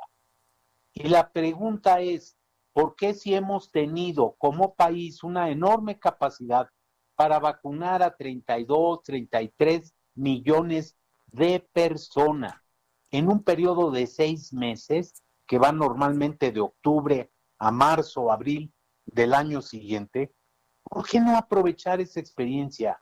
¿Por qué no utilizar esas eh, más de 10 mil unidades de atención médica primaria centros de salud, unidades médicas rurales que tenemos a lo largo y ancho del país. ¿Por qué no aprovechar la experiencia de las brigadas? Porque se forman brigadas de vacunación. Eh, ¿Por qué no utilizar todo eso y por qué cambiar los sitios de administración a estos 10 mil puntos donde se distribuye dinero, donde se dan eh, las becas, pensiones, en fin, y por qué utilizar por vez primera a este personal denominado siervos eh, de, la nación, si, si, si, si no es lo habitual, se generan inquietudes, sospechas. Hay un dicho que dice, no hagas cosas buenas que parecen malas, y mucho menos malas que son malas. Que es el caso, que son malas que las quiere presentar como muy buenas. Tiene usted mucha razón, doctor Narro. Yo recuerdo que eh, el sector salud de nuestro país, antes evidentemente de este gobierno, antes por supuesto, tiene, tenía un prestigio muy grande, inclusive a nivel internacional, por, por las campañas de vacunación, ahora que usted lo menciona, por los cercos sanitarios. Eh, toda esa infraestructura que existía en el país ¿Está todavía ahí o ya está desmantelada como muchas otras cosas se han desmantelado en México, doctor? Jesús, está ahí, es la que está dando respuesta en los hospitales, en las unidades de atención médica. Eh, es la, la infraestructura construida efectivamente, usted lo dijo y lo dice muy bien, porque obedece a la realidad. Se ha desarrollado a lo largo de décadas no, no hubo ahí un sesgo político, no hubo un aprovechamiento en este campo. Es que no debe ser, no debe suceder y no queremos que pase ahora. Ahí está esa infraestructura ahí está ese personal, simplemente para beneficio de todos los que escuchan el programa, el sector público de la salud en México tiene más de un millón de trabajadores. Cuando hablamos de salud y seguridad social. Eh, doctor Narro, finalmente eh, quiero preguntarle su, su, opinión en, en, la idea de un qué haría usted o qué recomendaría usted en el sentido de, de lo que está pasando con la nueva cepa de COVID-19, que si bien la nueva cepa, la B117, que llega del Reino Unido, es más contagiosa que la que ya conocíamos. Hasta este momento no se ha podido determinar que tenga una mayor letalidad, pero ya hay varios países del mundo, incluido Japón. El día de hoy Japón está anunciando el cierre de sus fronteras y del ingreso de cualquier persona que llegue desde el exterior. Y la respuesta de México, y específicamente de este señor de apellido López Gatel, dice que no, que aquí no se va a cerrar absolutamente nada y lo reiteran. México está abierto en sus fronteras para quien quiera entrar y quien quiera salir. Eh, eh, ¿Vamos en sentido contrario a lo que está haciendo el mundo? ¿Es más sensata la posición de un Japón o es más sensata la posición de México en torno a la nueva cepa del virus? ¿Usted qué opina? A ver, también lo digo con mucha, mucha claridad. Eh, la Organización Mundial de la Salud no, no ha recomendado el cierre de las, de las fronteras. Sin embargo, muchos países han tomado determinaciones para tener un mejor control de quienes ingresan y, cómo se ingresa, en qué condiciones, eh, en fin. Eh, lo que nos ha pasado es que los resultados de una mala estrategia, de un mal manejo, de una mala gestión, los resultados de ese manejo unipersonal en esta persona que usted decía, eh, eh, hacer a un lado al Consejo de Salubridad General, dejar de tomar decisiones colegiadas, dejar de escuchar a los expertos, a los conocedores, eh, nos ha metido en un problema en el que estamos con más de 135 mil fallecimientos, muchos más, esas son las cifras oficiales, y con más de un millón y medio de contagios muchos, muchos más. En los datos del subsecretario, eso deberíamos multiplicarlo por 8.3 y entonces nos da 12, 13 millones o incluso por 30. Y entonces, bueno, tenemos entre 1.5 y 45 millones de contagios. No, esto no es posible. La estrategia ha sido fallida y seguimos dando tumbos. Eh, ahora que menciona los números, me acaban de llegar los números de COVID-19 que da a conocer la Secretaría de Salud, los oficiales, independientemente de multiplicarlos por tres o por ocho. Un millón quinientos setenta y un mil novecientos eh, personas con COVID, se sumaron quince mil ochocientos setenta y tres en las últimas 24 horas, ciento treinta y seis mil novecientos diecisiete muertos, doctor Narro, y se sumaron mil doscientos treinta y cinco muertos de ayer al día de hoy, con una tasa de letalidad del ocho punto setenta y uno por ciento en México. ¿Qué le parece? La letalidad más alta después de Yemen que no ha tenido más de 2.500 casos, que seguramente tuvo un brote muy serio entre algún grupo de población, desconozco la realidad, pero Yemen tiene menos de 2.500 contagios y tiene 600 y pico de, de, de, muertos, por eso es muy alta la letalidad. Pero México tiene cuatro veces la letalidad del mundo. La hemos venido manteniendo muy, muy alta y no se quiere cambiar la estrategia. Se ha tenido, se ha sido absolutamente permisivo en muchos momentos. Lo que hoy estamos recogiendo es el resultado de la no acción gubernamental en el mes de diciembre. Diciembre como mes, Jesús, fue el mes con más número de contagios y probablemente como vamos va a ser superado por enero, pero meses completos, el peor mes de la eh, pandemia, de la epidemia en México, diciembre, con más de 312 mil contagios y con cerca de 20 mil defunciones, el peor mes. Y esto se está agravando. Por eso el mensaje tiene que seguir siendo, hay que evitar salir, hay que usar cubrebocas, hay que tener distanciamiento físico, hay que ventilar los espacios cerrados. Tenemos que cuidarnos todos. Doctor, nos vamos a cuidar todos y yo le agradezco mucho que me haya tomado la comunicación el día de hoy. Siempre le aprecio sus comentarios, análisis y reflexiones en nuestro programa de noticias. Muchas gracias, doctor Narro. Gracias y lo mejor en este año, a cuidarse. A cuidarnos todos. Gracias, doctor José Narro. El doctor José Narro, quien es, fue secretario de salud de nuestro país. Ay, cómo, cómo extrañamos a los buenos secretarios de salud, ¿verdad? Cómo extrañamos a un Julio Frank, a un José Narro, eh, como extrañamos, vaya, a un doctor Jesús Cumate. Yo cuando, cuando, recuerdo al doctor Cumate, que eran autoridades internacionales de salud, y lo comparo con el, con el señor que está ahí, pues yo ahorita en su casa ya tomando tecito, ya para irse a dormir. La, verdad digo, ¿en qué, hicimos en este país para, para caer tan así? Era la Secretaría de Salud, nuestros sistemas de salud, un orgullo internacional y mira cómo estamos. Dentro de los peores indicadores del mundo. Es verdaderamente vergonzoso. Es de vergüenza. Es de vergüenza. Y más vergüenza que luego salga el presidente de este país ahí en sus giras estas de proselitistas, de candidato todavía, porque no se asume como presidente, de candidato diciendo, la pandemia no nos ha tratado tan mal. Híjole, ¿cómo, cómo, cómo se ve que no le importó el fallecimiento de su hermana? Su hermana murió de COVID. Y ahí es donde yo veo, ahí es donde yo veo el, distanciamiento familiar que traen todos ahí. Porque no le importó, ¿eh? Para que diga, no nos ha ido tan mal. Oye, se murió tu hermana de COVID.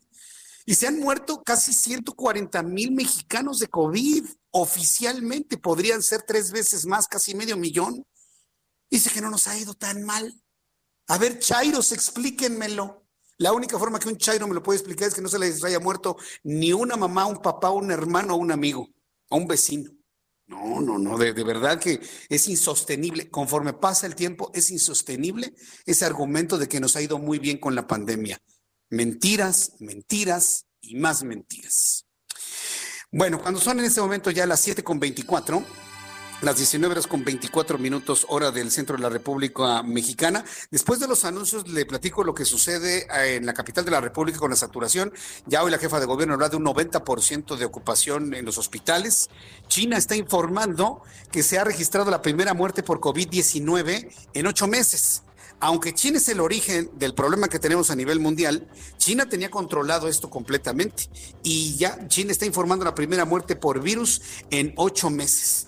Vamos a estar atentos de más información que llegue en este momento desde China y le invito para que me escriba a través de mi cuenta de Twitter, arroba Jesús Martín MX y a través de nuestro canal de YouTube.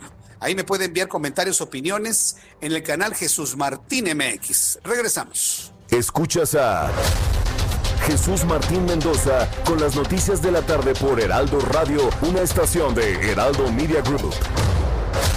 Escucha las noticias de la tarde con Jesús Martín Mendoza. Regresamos.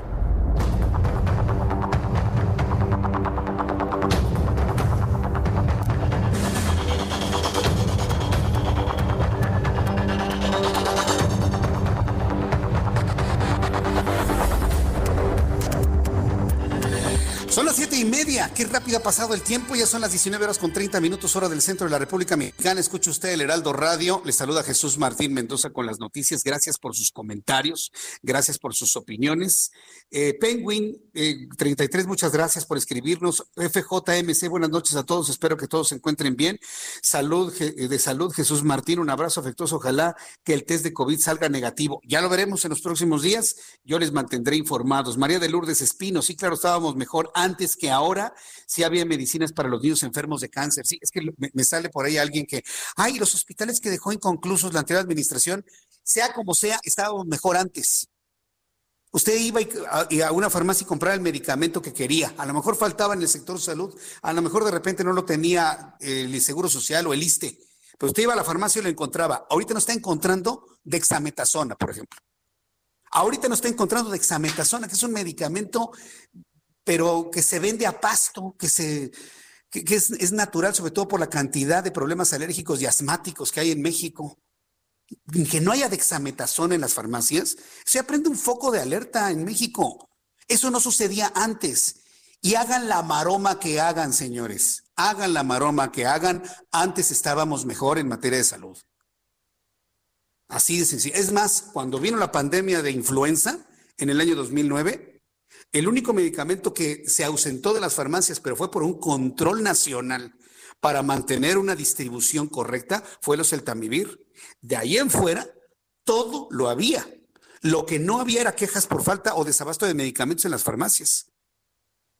Entonces, eh, este país ha sido muy generoso para muchas generaciones. Y hemos sido, la sociedad mexicana, hemos sido unos malagradecidos con este país. Así se lo digo. Párese usted en este momento de pandemia, párese usted en este momento en un, y se lo digo más bien a los chairos, en una tienda de autoservicio. Párese ahorita usted en una tienda de autoservicio en medio. Con todo y pandemia, encuentra huevo, encuentra leche, encuentra agua, encuentra queso, encuentra jamón, encuentra carne, encuentra pollo, encuentra todo lo necesario en este país. En este país que lo quieren destrozar, encuentra todavía cosas para poderle llevar de comer a sus hijos. Si no se había dado cuenta, en todo el país se los digo. Vaya y métase en este momento a, un, eh, a una tienda de autoservicio y encuentra todo. Caro si usted quiere, caro, pero lo encuentra. Y encuentra jitomatitos, y encuentra cebollitas, y lechuguitas, y frutitas, y todo lo que usted quiera. Le va a salir caro, pero lo encuentra. El día que este virus, por la mala gestión que tiene este gobierno de cuarta, se empiecen a afectar las líneas de, de abasto, el día que ya no haya quien transporte la fruta del campo a la central de abastos porque se murieron los campesinos, el día que se afecte la producción de agua potable, el día que se afecte la producción ganadera y no haya carne otra vez, pero entonces aunque sea millonario no va a poder comprar nada. Dele gracias al cielo, gracias a Dios o gracias a quien quiera que vivimos en un país rico, en donde las cosas siguen funcionando. Entonces, si no entramos en una conciencia de donde estamos parados, no vamos a valorar lo que tenemos todavía. Y debemos exigirle a este gobierno que debe proteger esas cadenas productivas, porque las cadenas productivas de alimentación son muy delicadas. ¿Verdad que no lo había pensado? Porque estamos acostumbrados en este país que caro o barato, usted se va a una tienda y compra lo que quiere. Que abre usted el grifo y le sale agua. No, es que acá no hay agua. Pues sí, pero que por lo menos le llama a la pipa y llega a la pipa.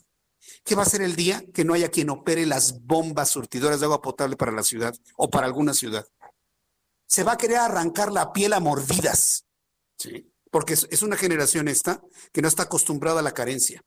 México tiene una sociedad que no está acostumbrada a las carencias producto de las guerras.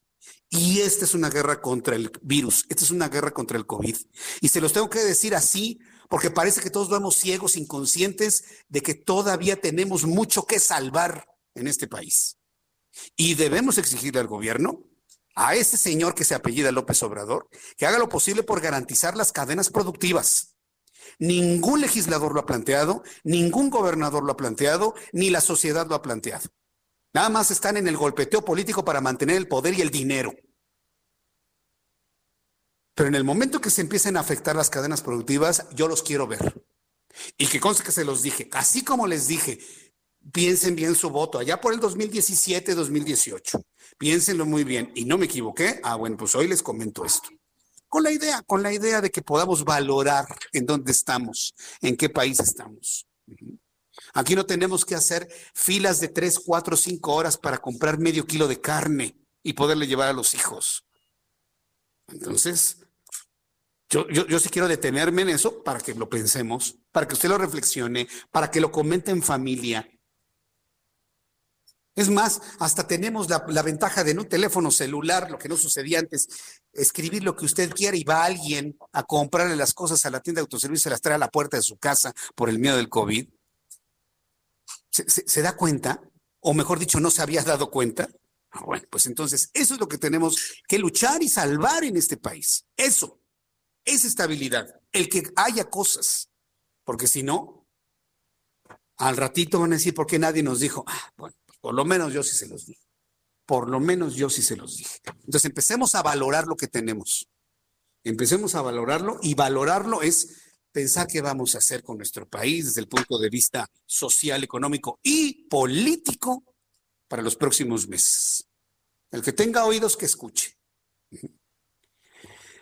Entonces, bueno, pues ya una vez explicado esto, tenemos que resguardarnos en casa, ayudarle a las autoridades locales, y hablo de las locales, ¿eh? no del federal, al federal no le importa nada, a las autoridades locales para poder disminuir la velocidad de contagios. Y en eso están varios gobernadores, el gobernador de Jalisco, Enrique Alfaro, el, el, gobernador de Yucatán, Mauricio Vila, el gobernador de, Nuevo León, Jaime Rodríguez, la jefa de gobierno, Claudia Sheinbaum, está legítimamente preocupada por lo que está ocurriendo con los, con los hospitales. Hoy la jefa de gobierno, Claudia Sheinbaum, dijo este miércoles que la capacidad hospitalaria por COVID-19 está al 89% en la capital de la República y se prepara la apertura de más camas. El 7 de enero, Sheinbaum había mencionado que se ampliaría la capacidad hospitalaria en la Ciudad de México y en ese momento se encontraba en 86.31%. Además, insistió en que se requiere de un equilibrio entre los embates de la pandemia del, cor del coronavirus SARS-CoV-2 y la actividad económica. Esto es lo que comentó la jefa de gobierno. Fíjense que ayer me mandaron un video porque yo la verdad, yo no consumo esos programas. Hay un conductor de un programa de noticias en una cadena de televisión de los noticieros nocturnos que ya nadie vemos, porque ya nadie vemos noticieros en la noche, pero que se ha comentado porque ha corrido por las redes sociales, argumentando que en el hospital de la Villa sí hay camas. Y, y meten ahí al reportero y mostrando 99 camas vacías. Pues sí, camas hay. Camas hay, así como catres. Yo también puedo poner en un campo de fútbol un chorro de catres y mira, hay un chorro de catres y de camas. Pero lo que no ha entendido este señor, que ahora sí tache, usted ya sabe de quién hablo, no, voy a, le voy a hacer publicidad. Tache, lo que no entiende es que cuando se habla de camas, se habla de camas sensables. Una cama sensable de hospital es aquella que tiene evidentemente un colchón, un cojincito, una cobija, pero además tiene equipo de monitoreo de signos vitales, que tiene además un respirador para posible intubación en caso de ser necesario, eh, que tiene un médico y un enfermero para llevar el seguimiento del estado de salud de la persona e insumos médicos, por lo menos paracetamol. Entonces, si no se cumple con esas cuatro, cuatro elementos adicionales a un colchón, si no se cumple, no, no se puede hablar de camas disponibles. Porque para irnos a acostar en un colchón donde no tenga equipo, donde no tenga respirador, donde no tenga medicina, sino donde no tenga un médico una enfermera que nos atienda, mejor nos quedamos en nuestra casa. De verdad, ahí por lo menos la familia estaría al tanto de uno. Pero ¿de qué sirve una cama si no tiene esos elementos, si no tiene atención médica, si no tiene equipo de monitoreo, si no tiene ventiladores y si no hay medicamentos? Díganme, ¿para qué sirve? Absolutamente para nada. Entonces, lo que tenemos que hacer es camas sensables y pedirle a los gobiernos locales y federal que hablan, hablen de camas con todo el equipamiento. Yo lo digo aquí, porque sé perfectamente bien que los pseudo reporteros que se van a la mañanera de López Obrador, el de la corbatita y toda esa bola de, de, personas que nada más le beben los alientos, jamás le van a preguntar esto que estoy planteando, ¿eh? jamás, de los jamás. Pero quiero que usted sea consciente, una cama de hospital es el colchón, la cama, la infraestructura de cama y además todos los elementos que le rodean para una atención médica. Eso es lo que está escaseando precisamente en nuestro, en nuestro país. Y ya lo comentó la jefa de gobierno, con preocupación evidentemente. ¿Y qué es lo que podemos hacer usted y yo? Que a los primeros síntomas de COVID, inmediatamente usted vaya con su médico, le determine si es positivo, empezar su medicación inmediatamente en los primeros síntomas, para que tenga usted una recuperación en casa que no pase a mayores. De eso se trata. Y esa ya es labor de cada uno y no estarse esperando a que las cosas se compliquen. ¿Se pueden complicar? Posiblemente. Mire que el mundo está viendo en estos momentos una nueva cepa de COVID-19 que se está, eh, se está diseminando por el mundo. Ya 50 países han dicho que han encontrado la nueva cepa que se encontró por primera vez en el Reino Unido. En este momento, varios países del mundo han establecido protocolos para no permitir la entrada de personas de otras partes. Ejemplo, Estados Unidos cierra sus fronteras, tanto terrestres como aéreas, a personas que vengan sobre todo del Reino Unido y de otras partes del mundo. Y hoy lo anuncia Japón, su cierre de fronteras. No entra nadie a Japón en este momento. Eh, como respuesta México dice, aquí que entre todo el mundo, que puede salir y puede entrar todo el mundo, ya sabe, el señor Gatel. Y lo que nos dijo José Narro, cómo es posible que se brinquen todos los eh, protocolos de, de, de, del Consejo General de Salubridad de nuestro país. Bueno, pues aquí ya dijeron que los aeropuertos están abiertos para que entre quien quiera a México. Es increíble lo que le estoy diciendo. Tengo en la línea telefónica a la doctora Scarlett Vite Vázquez, de la Clínica de Atención Preventiva del Viajero de la Facultad de Medicina de la Universidad Nacional Autónoma de México. Doctora Vite, me da mucho gusto saludarla. Bienvenida, muy buenas noches. Hola Jesús, buenas noches y a todo el auditorio. Tenemos un mundo de diferencia de una posición de un país como Japón y, y, Estados Unidos que han decidido cerrar sus fronteras, que no entre nadie debido al temor que ha generado la nueva cepa de COVID-19 y el otro extremo, ¿no? Como el de México, en donde están abiertas todas las fronteras, todos los aeropuertos a quien llegue, de donde venga. ¿Ustedes qué opinan eh, en estas investigaciones que han realizado ahí en la Facultad de Medicina de la UNAM? ¿Quién está en lo correcto? ¿Los países que cierran o un país ideológicamente distinto que ahora es México, que se dice abierto a todo el mundo? ¿Qué opinan ustedes? Pues bueno, hay que valorar muchas cosas, ¿no? Por el tema por el cual se cierra o no se cierra. Eh, las autoridades sanitarias han tomado las decisiones correspondientes. Nos gusten o no nos gusten, hay que, hay que seguirlas, ¿no? Ahora sí que no nos podemos poner en un ámbito de decir estoy en contra o estoy a favor más bien hay que seguir lo que ellos nos estipulan. Eh, ¿Sabe cuál es el problema, doctora? Que esta decisión del señor López Gatel, yo no sé si a usted le caiga bien o le caiga mal, lo tomó de manera unipersonal, ¿eh? sin consultar al Consejo de Salubridad. Entonces, eso es lo criticable, porque si, si la decisión es de un consejo en donde están involucrados todos, yo voy de acuerdo, pero fue una decisión totalmente unilateral.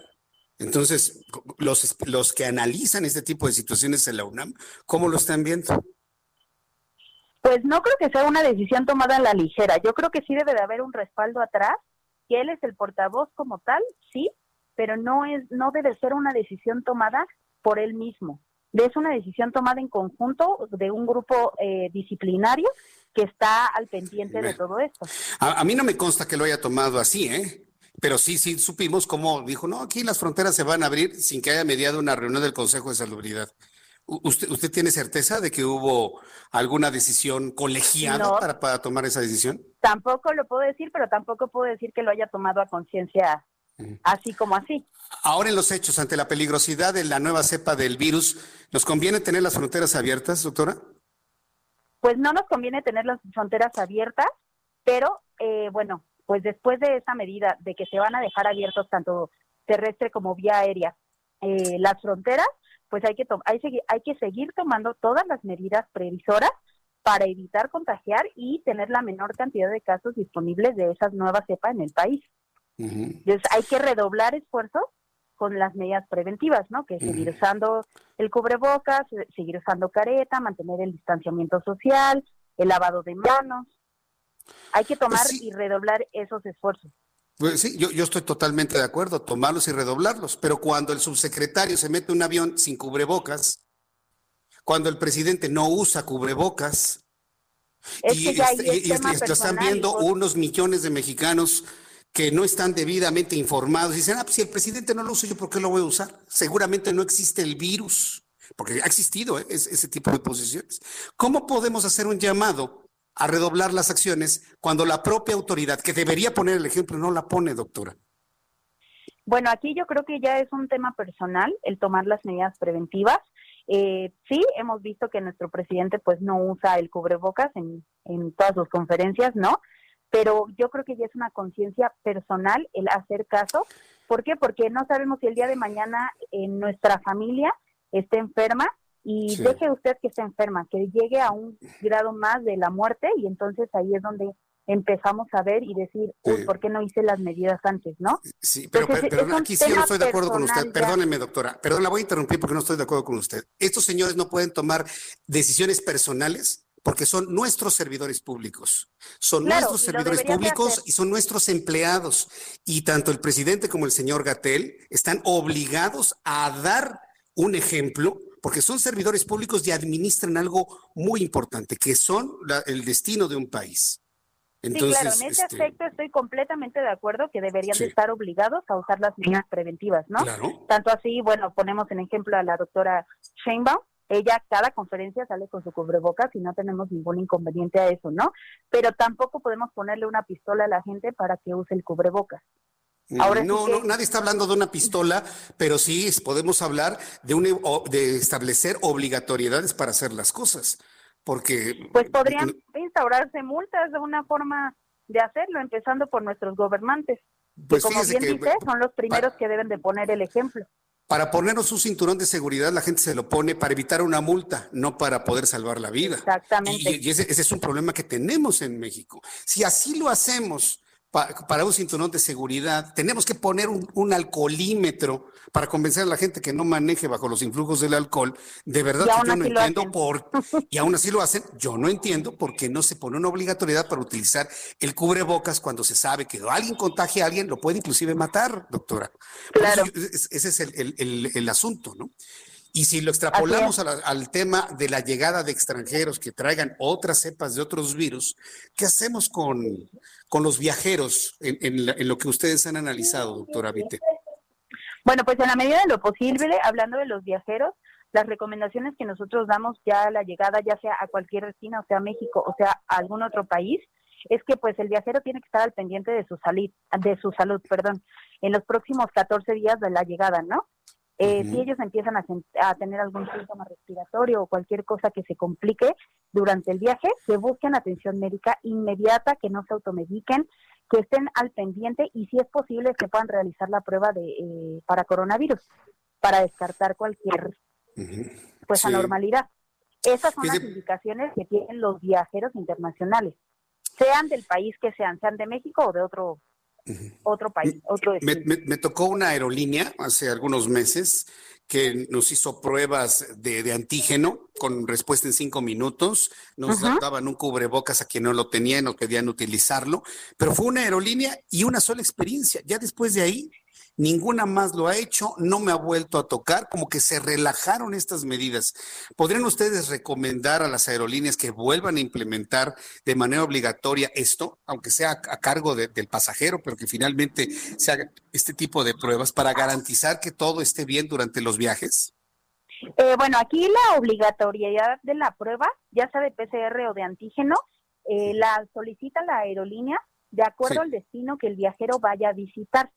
Muy bien. como es en el caso de Estados Unidos y de Inglaterra, como bien lo dijo anteriormente, que están pidiendo, solicitando las pruebas 72 horas previas a la llegada, ¿no? Bien. Pero eso ya va a depender completamente del destino, el que si visites, cuánto va a ser el tiempo previo que va a solicitar la prueba, si es que la solicita. Muy bien. Pues, eh, doctora, yo le agradezco mucho su participación en nuestro programa del día de hoy. Nos mantenemos al pendiente de las políticas y criterios que establezca el gobierno de México ahora que pues parece que están apareciendo una o dos cepas nuevas por ahí. Cualquier cosa que tengamos lo- la volvemos a consultar. Gracias, doctora Vite. que tengan muy buenas noches. Que la muy bien. Hasta luego. La doctora Scarlett Vite Vázquez, de la Clínica de Atención Preventiva del Viajero de la Facultad de Medicina de la Universidad Nacional Autónoma de México. Faltan 11 minutos para que sean las 8 de la noche. Mariano Riva Palacio con Bienestar H. Me da mucho gusto saludarte, mi querido Mariano. Bienvenido. Buenas noches. Querido Jesús Martín Mendoza, ¿cómo estás? Muy buenas noches, amigos del Heraldo Radio. Hoy les voy a presentar, Jesús, el resultado de una encuesta sobre quienes trabajaron más o han trabajado más en lo que va de la pandemia por COVID-19 en nuestro país.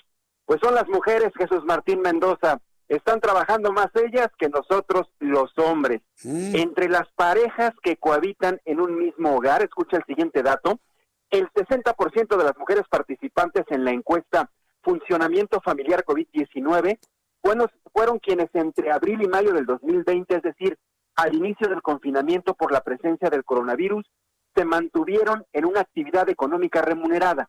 No obstante que en ese periodo ellas fueron en su mayoría quienes continuaron trabajando los siguientes meses, en comparación con los hombres con quienes viven, sean sus esposos o sus novios.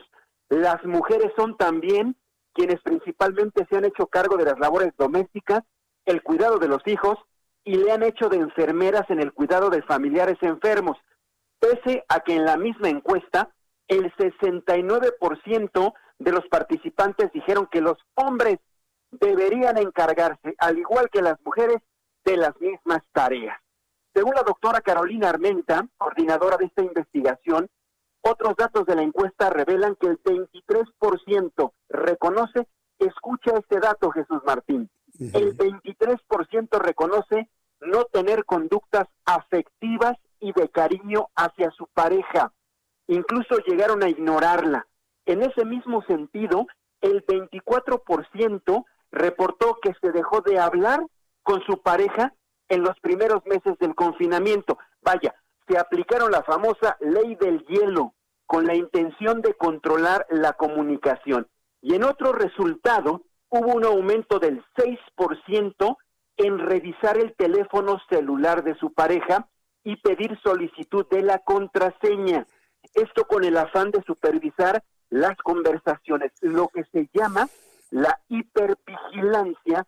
Esto puede desencadenar Jesús, y, vaya que lo hizo, violencia intrafamiliar al mm. guardar la privacidad y la libertad de hablar o chatear con quien se desee.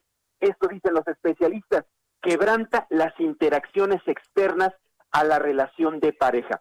Estos resultados, Jesús, son indicadores de cómo la violencia doméstica existente antes del COVID-19 se ha exacerbado por el confinamiento. Obviamente esto ya se ha comentado, incluso tú mismo, aquí en tu programa, Jesús, has platicado de la violencia que ha crecido por el confinamiento. La diferencia es que ahora están saliendo estas encuestas y estos ejercicios con datos estadísticos.